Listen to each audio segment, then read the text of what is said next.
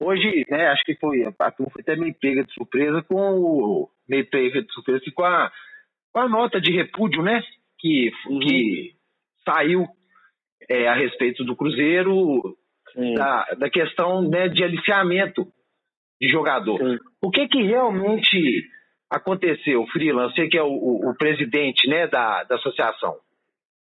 É, na verdade, a gente hoje tem já há algum tempo, desde 2012, um movimento dos gestores de base, né? Que já tivemos, hoje eu sou o quarto presidente à frente desse movimento.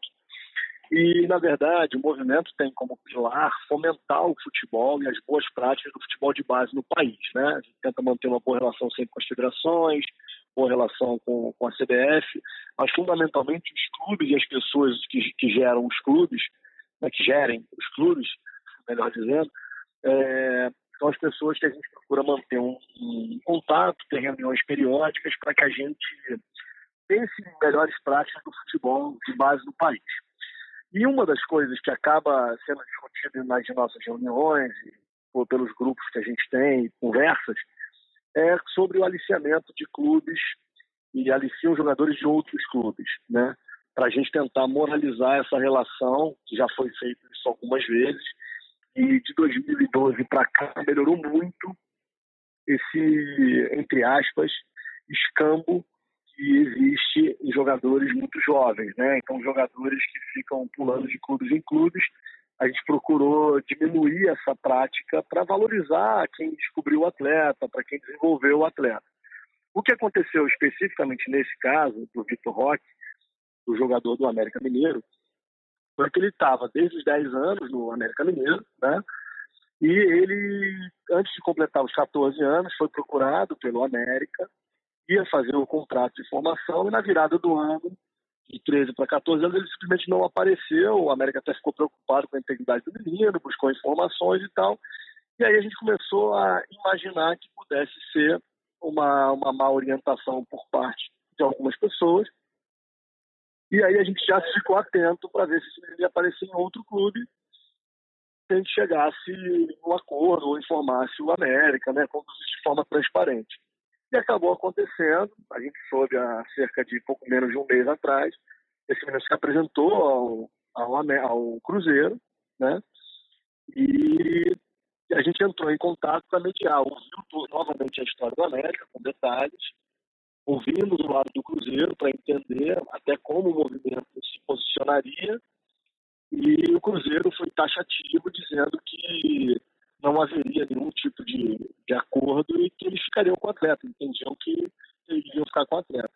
A gente finalizou todas as questões, procurou mediar a situação, enquanto Quintiliano esteve de frente no processo, a gente até evoluiu, mas infelizmente a, a decisão do clube foi que veio não, não do Quintiliano, né, veio da, da diretoria do clube, dizendo que não, que não, que não entendiam, não reconheciam o movimento, não entendiam como uma prática, como uma, uma, uma prática errada que eles estavam tendo, e disseram que iam ficar com o atleta.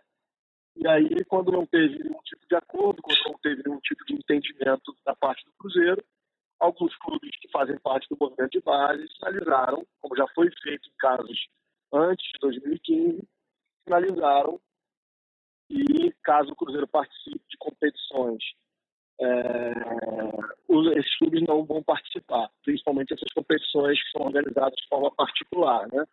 ou por federações, ou por empresas, e assim está sendo feito. Né? Dez clubes no total, inclusive, redigiram uma carta é, e enviaram para a organização da, da Copa Nike, dizendo, entendendo né, o lado da Copa Nike, da organização, mas que caso o Cruzeiro participasse da competição, esses clubes abdicariam das suas participações. E aí a Copa Nike também tentou mediar a situação, também tentou explicar isso para o Cruzeiro, pelo relato que eles passaram para a gente, os organizadores, e o Cruzeiro, em um momento, recuou da sua decisão. E como ele não recuou da decisão, a própria organização optou desconvidar o Cruzeiro para não perder os outros clubes que vão participar, que eles gostariam que os outros clubes participassem. E assim foi feito. Né? É, eles comunicaram ontem ao Cruzeiro e a todos nós que desconvocariam o Cruzeiro da competição e os demais clubes confirmaram então a participação nessa competição. Então, o Cruzeiro, ele corre o risco, então, nesse ano de 2019, é, em competições que não sejam organizadas pela CBF, ele corre o risco, então, de ficar fora de, de todas, que sejam, igual você falou, ou particular ou de empresas. É, na verdade, a nossa, a nossa ideia, a nossa, a nossa conduta vai ser para todas as competições enquanto essa, essa, essa, essa questão não for solucionada, né? Enquanto o Cruzeiro não entender a gente não está contra o Cruzeiro em nenhum momento. Inclusive, eu, como presidente do movimento, sempre falo nas reuniões que a gente não quer que isso aconteça, a gente não quer chegar a esse, a esse nível de problema. A gente, por isso que a gente tenta fazer de tudo para mediar todas as situações, são, são muitas que acontecem, sempre há um entendimento das partes, e a gente sempre chega no acordo, e nesse caso não chegou. E aí a gente vai manter a postura enquanto não houver uma, uma solução o movimento, os clubes participantes das competições vão sempre sinalizar para as organizações que, ó, se o Cruzeiro participar, nós não participaremos. Então, a tendência é que, enquanto não haja um acordo, os clubes se, se, se posicionem dessa maneira. Filho, só assim para ter uma base, é, você teria assim a noção, mais ou menos, um estimativo de quantas são essas competições que não são, é, que não são feitas pela CBF? É difícil é, dar um número exato, porque existem competições que são de nível nacional, existe como a Taça BH, por exemplo, a própria Copa Nike, tem competições que são mais regionalizadas, né? É, então, assim, é muito difícil precisar.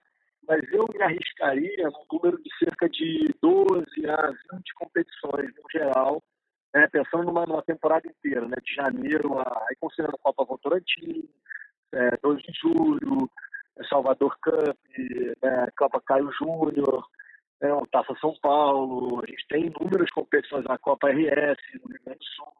A gente tem inúmeras competições, categorias mais baixas, a BR Cup, que é organizada pela, pela, pelo Volta Redonda, no Rio de Janeiro.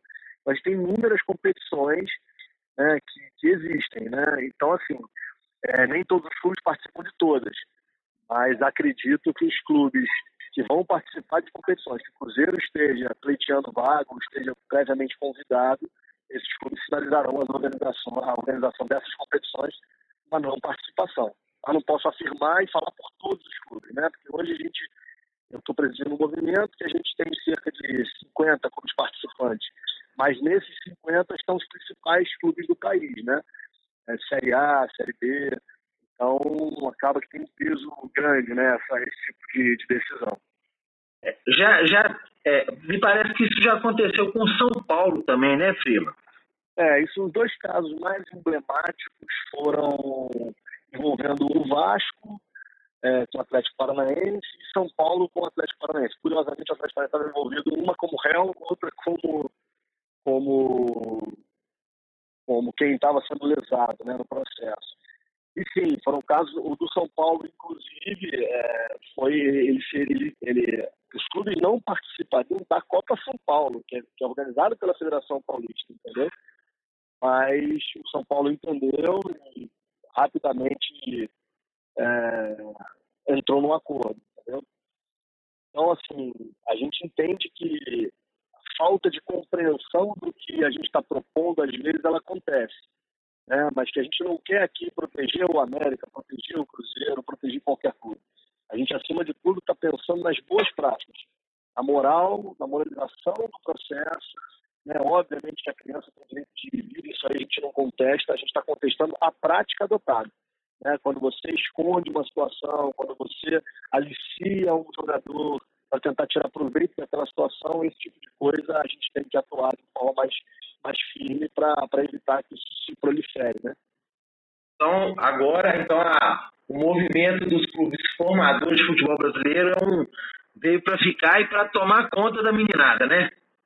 É, na verdade, a gente não tem pretensão nenhuma, a gente é apenas um movimento. A nossa pretensão é, é de certa forma, é, fomentar algumas práticas, moralizar algumas relações, mas a nossa ideia, a gente não tem pretensão de, de tomar tamanho, a gente não tem pretensão de, de ter espaço em mídia, em hipótese nenhuma.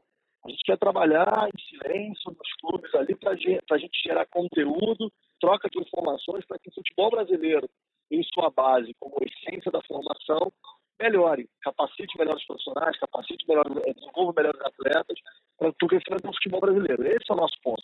A gente não tem pretensão de cuidar, de, de, vitória, hipótese nenhuma. Nosso foco era o desenvolvimento do nosso futebol. Ô Frila, muito obrigado. Queria te agradecer pelo Nada. tempo que você gastou com, com Deus me livre aí. Peço desculpas de não ter atendido antes, mas estava no jogo nosso sub-20 aqui pelo Flamengo. E aí eu estava envolvido com toda a rotina e contexto. Estou à disposição aí se faz mais alguma coisa, tá bom? Boa sorte e bom trabalho. Obrigado, um grande abraço.